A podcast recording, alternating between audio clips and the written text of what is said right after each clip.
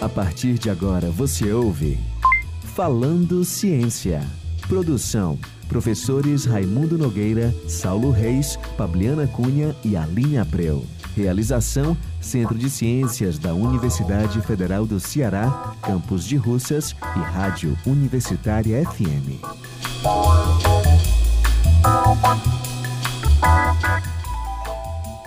Boa tarde a todos, esse é o Falando Ciência, o nosso programa da Rádio Universitária FM 107,9. A apresentação desse aqui que vos fala, professor Raimundo Nogueira, do Departamento de Física da Universidade Federal do Ceará.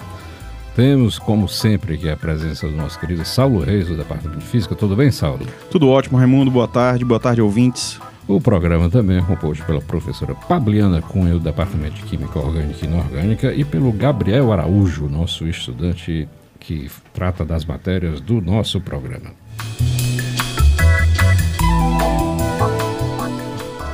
O nosso tema de hoje é bastante interessante. Nós vamos falar sobre o palpite, o naufrágio do palpite.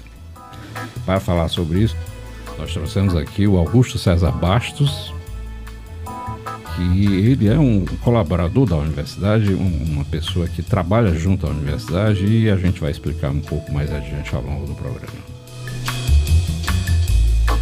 No programa de hoje, a Pabliana vai contar um pouquinho uma, uma história de um, sobre um naufrágio. Depois a gente bate esse papo com Augusto. E no final a gente vai ver um pouquinho como é que naufrágios né, aparecem na ficção e na literatura de forma geral. Era uma vez na ciência.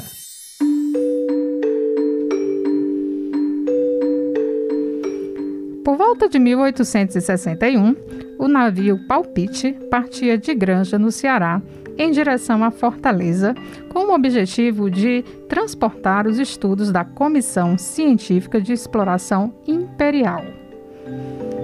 Considerada a primeira viagem científica composta exclusivamente de brasileiros, criada por Dom Pedro II. A expedição nunca conseguiu chegar à capital cearense. Quando estava próximo à foz do rio Acaraú, o barco naufragou, levando juntos os conhecimentos científicos adquiridos durante a viagem. Com o passar dos anos, tal acontecimento se tornou conhecido pela população local. Desde então, o naufrágio é conhecido como Barco de Acaraú. Em 2012, quase 150 anos depois do acontecido, o mergulhador Marcos Davis ficou sabendo sobre o barco de Acaraú ao conversar com um morador local.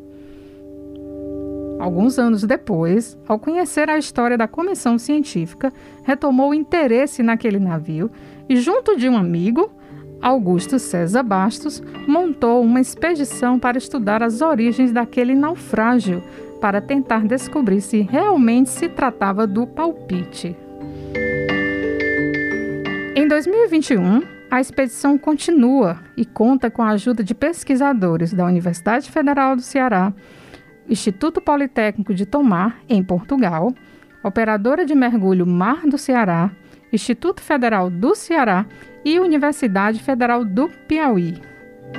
O projeto conta desde missões de mergulho até o uso de satélites para obtenção de imagens do fundo do mar. O grupo espera conseguir desvendar a origem e os segredos deste misterioso naufrágio. Fazendo Ciência. Então vamos começar a nossa conversa de hoje com o Augusto, né? Já depois de ter ouvido essa história falada aí pela Pabliana sobre o palpite. Bem, eu gosto de dizer, a gente sempre fala aqui quando traz alguém, é o professor, é o doutor, hoje a gente tem o homem do fundo do mar. Ele não é da academia, mas como eu falei na abertura, ele está entrelaçado, está interligado, está nas entranhas dele a academia. Então, para falar sobre esse assunto, muito boa tarde, Augusto. Como vai você? Boa tarde, Raimundo. Boa tarde a todos. Boa tarde, Saulo.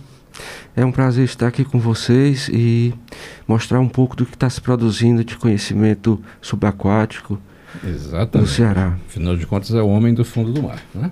Ele, não, é, ele faz, produz muito conhecimento e um dos objetivos desse programa é levar para você, ouvinte, aquilo que é feito dentro do nosso estado, da nossa cidade, em termos de conhecimento e ciência, que não necessariamente é feito dentro dos muros da Universidade Federal do Ceará. Então, Augusto, como é essa história desse naufrágio do palpite? O que é esse palpite? Alguns anos atrás, eh, eu tive a oportunidade de ler o diário de viagem do Manuel Freire Alemão, que foi um membro da Comissão Científica Exploratória criado por Dom Pedro II para explorar os potenciais do Brasil. E essa comissão ela iniciou seu percurso pelo Nordeste, mais precisamente pelo Ceará. Interessante. É, em determinado momento do livro, ele faz menção à contratação de uma embarcação de nome Palpite pelo Gustavo Capanema, que era ligado ao setor é, de mineralogia da, da, dessa comissão, e informa que esse navio foi a pique na altura da foz do rio Acaraú. Mas ele saiu de onde, esse navio? Esse navio saiu de Granja Certo. e ia levar parte do acervo produzido pela comissão científica até Fortaleza e de Fortaleza para o Rio de Janeiro. Inclusive, hoje, parte desse acervo se encontra na Biblioteca Nacional e no Museu Nacional. E aí, eh, posteriormente, eu conversando com o Marcos Davis, que é um parceiro de mergulho, parceiro de, de, de Atlas de Naufrágio do Ceará, que nós fizemos em 2015, ele tinha feito um, mergulho num barco na, em Itarema com características similares a do palpite, e num local conhecido como Barco do Acaraú. É um barco que está a pouca profundidade, é um casco de madeira, com poucos elementos de ferro. Ainda, ainda encontramos lá uma âncora, uma caldeira e alguns elementos que eh, podem nos ajudar a entender melhor eh, esse evento. O palpite tem uma característica também eh, com relação a- a- ao motivo do afundamento. Existe uma tese, existe uma tese que ele foi afundado propositalmente por conta de que a comissão não teria feito o trabalho suficiente, então Eu queria botar o dinheiro no bolso e escapar. E era não, e não- e não queria apresentar, apresentar os resultados no é, sul. inclusive então, é, tu- vocês também buscam a origem, a causa dos naufrágios, né? Então, vocês tentam verificar a causa real do naufrágio. Quando possível. Quando Nesse possível, caso né? especificamente, né? Porque às vezes a gente já tem a definição da causa.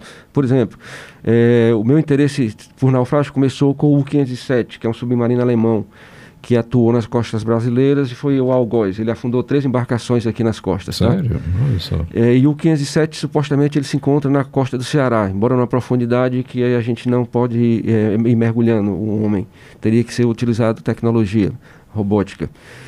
E o palpite, ele foi acabou que é, eu me matriculei num curso de especialização de arqueologia subaquática no Instituto Politécnico Tomar e Universidade Autônoma de Lisboa, é, Esse em em que ano, Augusto? É, ano passado, Ano atrasado, passado. atrasado 2019. Certo, 2019.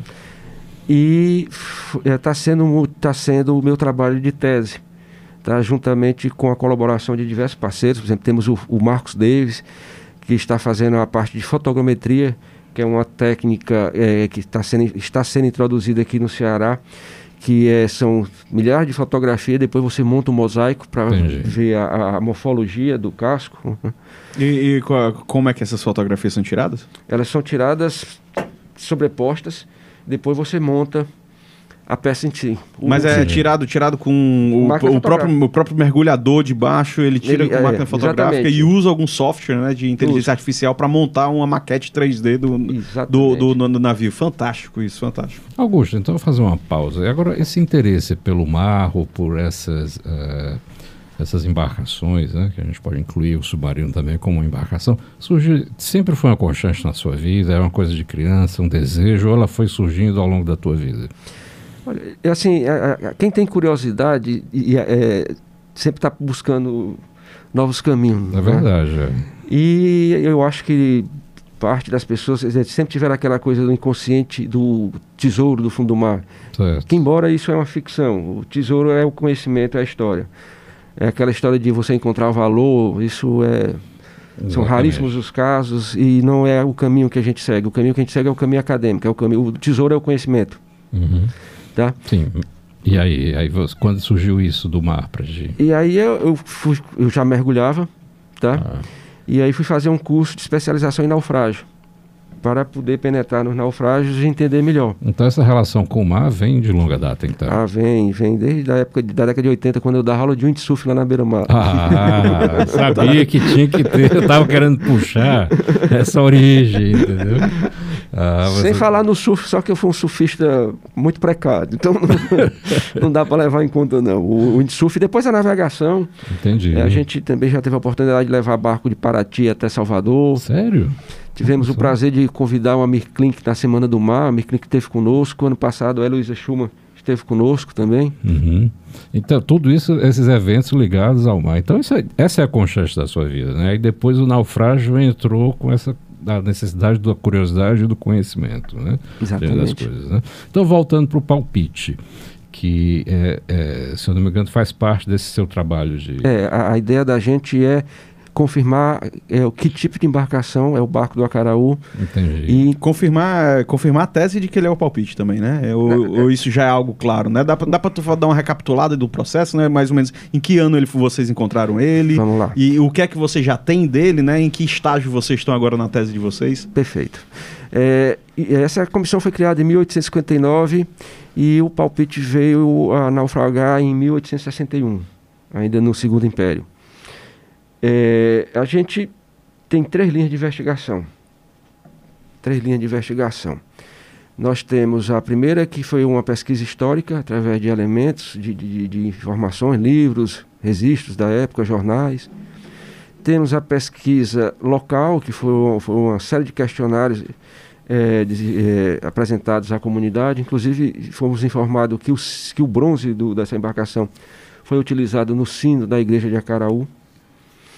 E temos a tecnologia. É, a gente tá, está contando também com a ajuda do professor Geraldo, lá do Labomar, no sentido de, de, de ele, de, o Labomar dispõe de um, do sinais de satélite e a gente é, pediu para ele verificar essa área lá como é uma área de baixa, de baixa, de pouca profundidade.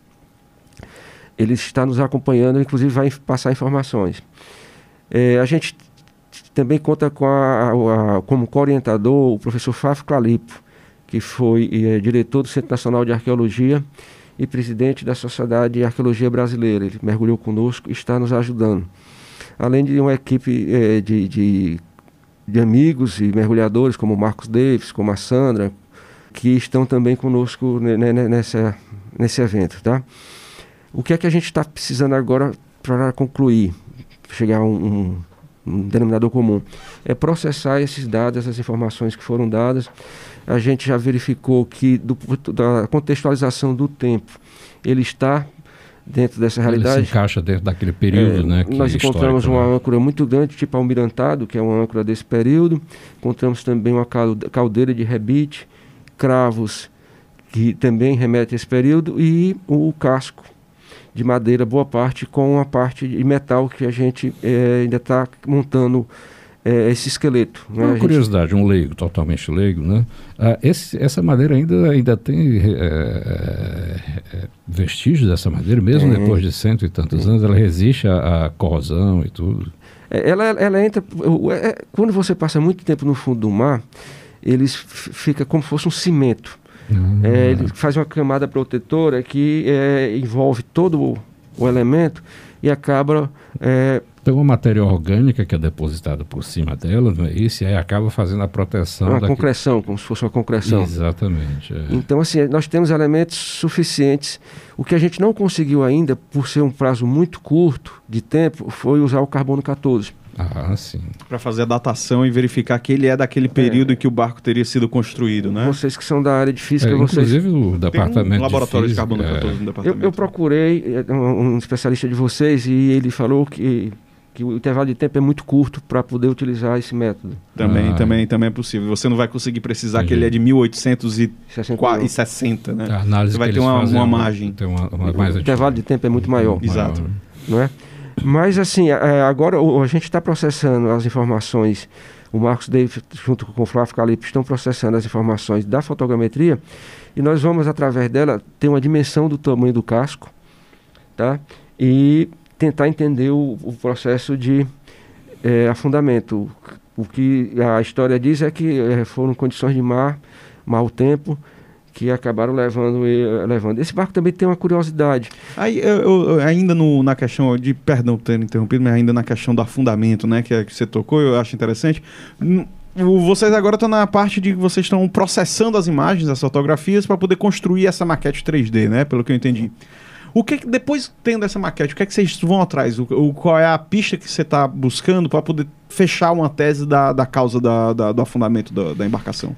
Essa embarcação ela tem uma curiosidade. Ela foi construída aqui no centro de Fortaleza, na época, por um cidadão português, e ela a gente não conseguiu ainda encontrar o projeto, porque foi uma embarcação é, única. Diferente de se a gente tivesse conhecimento do qual foi o estaleiro, qual a origem, seria muito mais fácil a gente entender esse, esse naufrágio. Teria algum registro histórico da construção? Um projeto né? seria fundamental. Ou então outros projetos do construtor que você pudesse fazer uma comparação. Exatamente. Supostamente ele é um brig, tá? que era uma embarcação que na época fazia é, todo o litoral. Era uma embarcação que é, fazia cabotagem, levando mantimentos, Entendi. pessoas. Uhum. Supostamente ele é um brig. Mas a gente não tem ainda é, essa certeza. a partir do momento que a gente processar essas informações e ter as dimensões, a gente vai pelo menos entender na época qual seria o tamanho, qual seria a embarcação mais parecida. Uhum. Tá? Isso é um quebra-cabeça, a gente não pode afirmar. É, nesse momento eu quero falar um pouco, né, mostrar para o nosso querido ouvinte. É, veja que ele falou aí de um, uma série de pessoas, onde falou mergulhadores, falou de arqueólogo, falou de fotografia.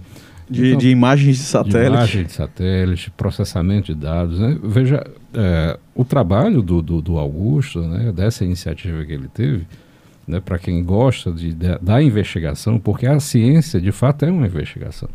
É como é, você... eu, gosto, eu gosto de dizer que a pesquisa científica pode ser trocada por investigação científica. Né? Exatamente. Né? Você é fica atrás, você... pega, colhendo peças e tentando encaixá-las. Exatamente. A gente usa muito, né, fazendo conexões né, com, com a arte, com filmes, com cinema. É como se fosse um CSI. Tudo que a gente faz na ciência começa da curiosidade. A gente vê algo, tenta desvendar e aí vai procurando toda a ferramenta possível para poder investigar e desvendar aquele mistério, né? Então veja que aí ele associa uma pessoa que gosta do mar, que começa a aprender as condições marítimas, aprender sobre as correntes, aprender sobre as condições químicas daquele litoral, aprender sobre a geografia daquela região, precisa de um satélite, precisa de várias especialidades, várias expertises para poder identificar as coisas. É, você colocou, a gente também utilizou é, o sonar de varredura lateral. Exatamente. É um sonar que você vê o objeto em três dimensões. E aí você, a gente vai na superfície e vai passando, e aí você tem condição de ver se é orgânico ou inorgânico. Exatamente. Tá? E aí você, quando é orgânico, naturalmente é uma formação é natural. E quando é inorgânico, é provavelmente um naufrágio. Exatamente. Então a gente utilizou é, essa ferramenta também, tá? É, o magnetômetro a gente dispõe, mas não, não foi necessário. Quando você diz a gente dispõe, é você, pessoa física, na sua casa, que você chama de o seu laboratório, é isso? É. Nossa senhora, olha aí. Esse aqui é o cientista só. Tá vendo como é? Esse, esse é cientista, cara. É. Foi, foi, a, foi, a, foi, a, foi, a, foi a fundo mesmo. Esse aqui é o cientista. O cara tem um magnetômetro em casa. Tirou do bolso para comprar. Enfim, né? Mas é uma paixão pela ciência, eu suponho, que leva esse tipo de coisa. Olha, não tem, não tem nada que, é. que, que, pague. É, o, o, prazer da descoberta prazer. é fundamental. É. Eu me recordo, acho que nos primeiros resultados interessantes que eu tirei da minha vida, fazendo cálculos, eu sou físico, o Saulo também, a sensação que a gente tem da descoberta de algo novo é muito boa, é, impagável aquela sensação. Então, para você que está aí, um cientista que está começando a querer se descobrir, quer fazer ciência, seja ela qual for, seja na área das ciências mais duras ou das ciências do mar, veja o exemplo aqui do, do nosso querido Augusto, você não precisa também, claro que a gente chama todo mundo para a academia, chama todo mundo para a universidade, mas também existem outros mecanismos que você pode desenvolver essa sua curiosidade. Você não precisa ser 16 anos, se você tiver 50 anos, você pode começar hoje também a fazer a sua investigação. Né? Ah, agora, expandindo um pouco mais, da, do, indo além do, do, do desse barco aí do palpite, do, do palpite Uh, você poderia dar assim um, um, uma, rapidamente o, o, esse número de embarcações que você tem conhecimento aqui na costa, principalmente do Ceará ou de Fortaleza, de embarcações que foram uh, uh, naufragaram? É porque teve, teve algumas no, até bem noticiadas, eu acho que há um ano atrás, né, de um de, de umas malas, umas caixas que chegaram no litoral do Nordeste e tal. Dá, dá, uma, dá um, é, uma visão geral disso aí, por favor. Esse, esse projeto das caixas, dos fardos, é, eu até sugiro vocês convidar o professor Luiz Ernesto, lá do Labomar. Ele fez um trabalho muito interessante. Ele fez uma projeção é, do comportamento dessas caixas ao longo do tempo e do espaço. E apresentou esse trabalho, inclusive, me parece, na Universidade de Pernambuco. Tá? Uhum. É, o professor Luiz Ernesto ele seria muito interessante para ser ouvido, porque foi um trabalho extremamente relevante para o nosso conhecimento. Agora, voltando aqui à história dos naufrágios, nós temos cerca de 100 naufrágios registrados, é, documentados no ato de naufrágio do Ceará, que é um, um trabalho produzido por mim, pelo Marcos David. Nós também tivemos a colaboração do comandante Guimarães, lá do DPHDM. Você, falaram, você falou 100? Cerca de 100. É né? muito grande, né? Mas... É isso aí, eu, rapaz, eu tô, eu tô vendo a oportunidade, alguém tá perdendo a oportunidade de fazer um programa de TV, Caçadores de Naufrágios. na costa do Ceará. É, Não, é e, e, tem pelo menos 100 programas já garantidos aí, né? É, embora que quando a gente volta Caçadores, pode ter uma conotação... De ir atrás de dinheiro, né? É, é verdade. É, a gente tem que ir pro lado científico sempre. É verdade, perdão. Mas isso faz parte do, do, inconsciente coletivo. É, é, foi nessa linha. É outra, como, como eu disse no início, são tantos adjetivos para tentar qualificar. Ele também é, é não vou dizer cineasta, mas é um documentarista, ele faz documentários, né? Na verdade, é, é assim, a, a, sorte da gente é ter encontrado pessoas como Roberto Bonfim, certo. que é documentarista e o Roberto, o Dudu, são pessoas que ao longo do tempo é, produziram conosco. Na verdade, o documentarista é o Bonfim. Às vezes eu consigo colaborar com o argumento. tá certo. Tá certo? Digo, Bonfim. O argumento faz parte do é, é uma parte importante. então, Bonfim, eu acho que a gente tem uma história para contar. E aí ele monta e a gente vai contar a história. Por exemplo, agora a gente está desejando, não sei se vocês têm conhecimento, mas ali no Rio Jaguaribe tem uma flotilha de 34 botes. Talvez seja a flotilha mais representativa do Ceará termos de arqueologia naval, em termos de, de tecnologia, em termos de quantidade e qualidade. E a gente, eles fazem regatas todo ano e a ideia da gente é de contar essa história. Então já conversei com o Roberto Bonfim, com o Dudu, para a gente, no momento oportuno, a gente contar essa história. Mas é, o, o, que eu acho fundamental nessa parte de, de ciência com a universidade é o envolvimento dos cientistas, dos pesquisadores. É uma coisa que não envolve dinheiro, a gente faz isso com recurso próprio e é uma dedicação fabulosa. Assim, é, é, foi muito bom essa interação entre a, a, parte prática, que é o que eu desenvolvo, e a parte acadêmica, que é o que vocês fazem, né? Agora mesmo com o Raimundo, a gente está com um projeto da megafauna que a gente vai falar no, no programa é, posterior. Exatamente. Só voltando um pouco à questão dos 100 naufrágios, por exemplo, todo mundo que vai aqui na beira-mar vê aquele, aquele barco lá que fica na, na praia de Iracema.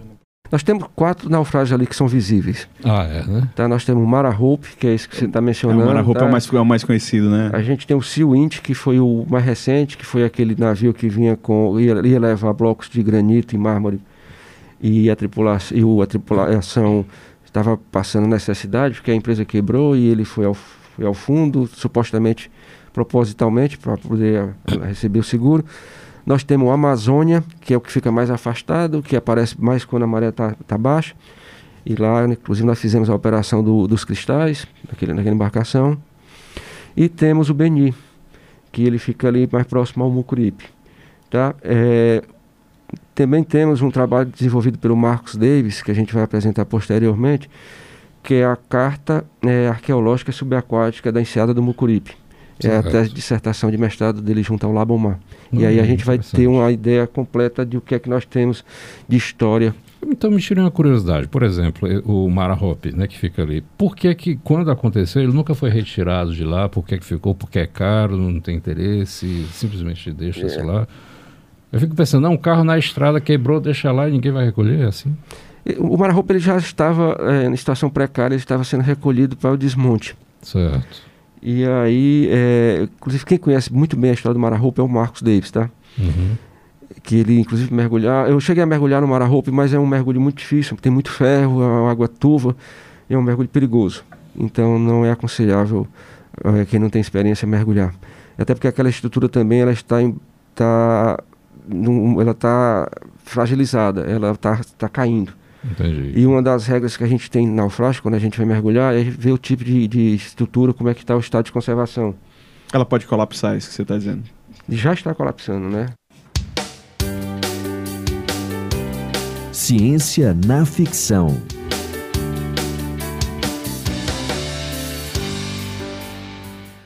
Essa empolgação de, de fazer a ciência, de fazer por conta própria, de, né, de sair, sair trilhando esse caminho sozinho, para mergulho e tudo mais, me lembro do James Cameron, né, que é o diretor do Titanic, que ele, que ele desenvolve, né, ele é um dos desenvolvedores da tecnologia de mergulho de águas profundas, que fez a filmagem do Titanic, depois ele aproveita aquele footage, né, aquela, aquelas filmagens, e cria aquela história do filme do Titanic, né, que é, que é talvez o, o, naufrágio mais conhecido da história, e um grande filme aí na história do cinema. E aí, Raimundo, o que é que, você, que, é que ele te lembra essas histórias todas? É verdade. Uma das minhas memórias mais remotas sobre uh, naufrágios uh, Bem, você escuta falar do Triângulo das Bermudas, que é uma região ali no, aqui na, na, América Central, onde existia muito naufrágio. As pessoas diziam que havia algo místico até, ou né, diferente, uh, por causa das regiões, né? E aquela região é muito turbulenta, né, tem muito tufão, enfim, tinha muito naufrágio. E também de vários filmes, falavam-se sempre de um naufrágio de um holandês voador, que era um grande. Acho que o Augusto deve saber dessa história. The Enfim, Flying Dutchman, né? Exatamente. Talvez da minha memória, mais do que eu me lembro da literatura e do cinema, é sempre esse holandês. É, um, é um navio pirata famoso um navio do Caribe, pirata exatamente. Famoso, exato. que, que foi é, é, abatido, afundou. E aparece, e aparece em vários filmes, né? É, aparece é ele... é mencionado de vir e mexe ou em filmes mais exatamente. exagerados ou mais sérios. E aí, Augusto, o que, é que você fala pra gente? Pra, pra, quem gosta de cinema, existe uma série na Netflix chamada Black Sail. Black Sail, exatamente. Então, é, é, é muito interessante para se ver as tecnologias da época. A outra também, para aprender um pouco de tecnologia, os Vikings. Vikings, é verdade. Que eram, que eram grandes navegadores, navegadores né? Exatamente. Chegaram, supostamente chegaram à América do Norte, né? Existe uhum. uma teoria nesse sentido. Os fenícios também, que teriam sido os primeiros. E né? hoje é, existe um fato extremamente relevante na pesquisa de naufrágio, é, que se encontra no Mar Negro. É, até pouco tempo, é, o Mar Negro era, existia a União Soviética, não tão pouco tempo assim, e o Mar Negro ele tem uma característica que ele tem uma renovação de oxigênio muito pequena, porque se dá pelo Estreito de Bósforo. Eu tive o prazer de passar lá, navegando. E o que é que acontece? É, os naufrágios mais preservados hoje que você encontra, se encontram lá. Porque como não existe vida, Exatamente. É, não há o consumo da madeira, as bactérias, os bivalves. É, eles, eles, sobrevivem muito mais tempo. Né? Então, né? estão se encontrando naufrágios lá fabulosos. É, hoje é um campo de exploração é, vasto e interessantíssimo. E tudo isso me, me, me, traz à mente a seguinte coisa: né? o conhecimento do seu próprio uh, litoral, do seu fundo do mar. Não é isso? Então, uh, acho que a gente precisaria, então, talvez ter algo para para poder explorar melhor isso. A nossa costa tem muito disso. Né? Eu sei que você tem um projeto não é isso? É o nosso santuário uh, marinho. marinho aqui da, da, nossa região. Eu queria que você falasse um pouco sobre isso, já como um, uma chamada para a gente tratar sobre esse assunto no próximo programa. Ok, é, o santuário marinho ele surgiu do coletivo da Semana do Mar. Esse coletivo é composto de dezenas de instituições, inclusive a Universidade Federal, através do Labomar, o Instituto Federal, Marinha do Brasil, Corpo de Bombeiros, uma série de, de instituições. Muito bem, vamos tratar desse assunto num próximo programa. Eu queria aqui agradecer demais ao nosso querido Augusto, homem de fato do fundo do mar. Né? Me lembra também aquele seriado antigo lá dos anos 80, né? que era com um ator chamado Patrick Duff, que tem umas técnicas de mergulho bastante interessantes, que até evoluíram, né? como você tinha começado comigo é, anteriormente. Então, uh, o nosso programa de hoje fica por aqui. Agradecer demais a presença do Augusto, essa conversa muito agradável de algo que está fora dos muros da universidade. Ou eu diria, né, que deixa de fato os muros da universidade muito flexíveis para irem além da universidade e atravessar o mar, né? Então, uh, você pode acompanhar o nosso programa toda segunda-feira, às 14h30, na Rádio Universitária FM 107,9 com reprise aos sábados, a 1 e meia da tarde. Nosso conteúdo, então, se você estiver interessado em pegar mais informações, está né, tá disponibilizado no site da Universitária FM, radiouniversitariafm.com.br. E lembrando também, né, qualquer sugestão, uh, comentários e perguntas, enviar um e-mail para falandociência.gmail.com.br. Então, se você quiser mais alguma informação do que a gente falou aqui, de como entrar em contato com Augusto, tá certo? Mande um e-mail para a gente que a gente lhe responde. Então, mais uma vez, uma, uma, boa semana a todos. Agradecer demais ao Augusto. Muito obrigado, Augusto, pela presença. Obrigado, Saulo. Obrigado, Fabiana. Obrigado, Gabriel. E até uma próxima. No, até o nosso próximo Falando Ciência. Você ouviu Falando Ciência. Produção Professores Raimundo Nogueira, Saulo Reis, Pabliana Cunha e Aline Abreu. Realização: Centro de Ciências da Universidade Federal do Ceará, Campus de Russas e Rádio Universitária FM.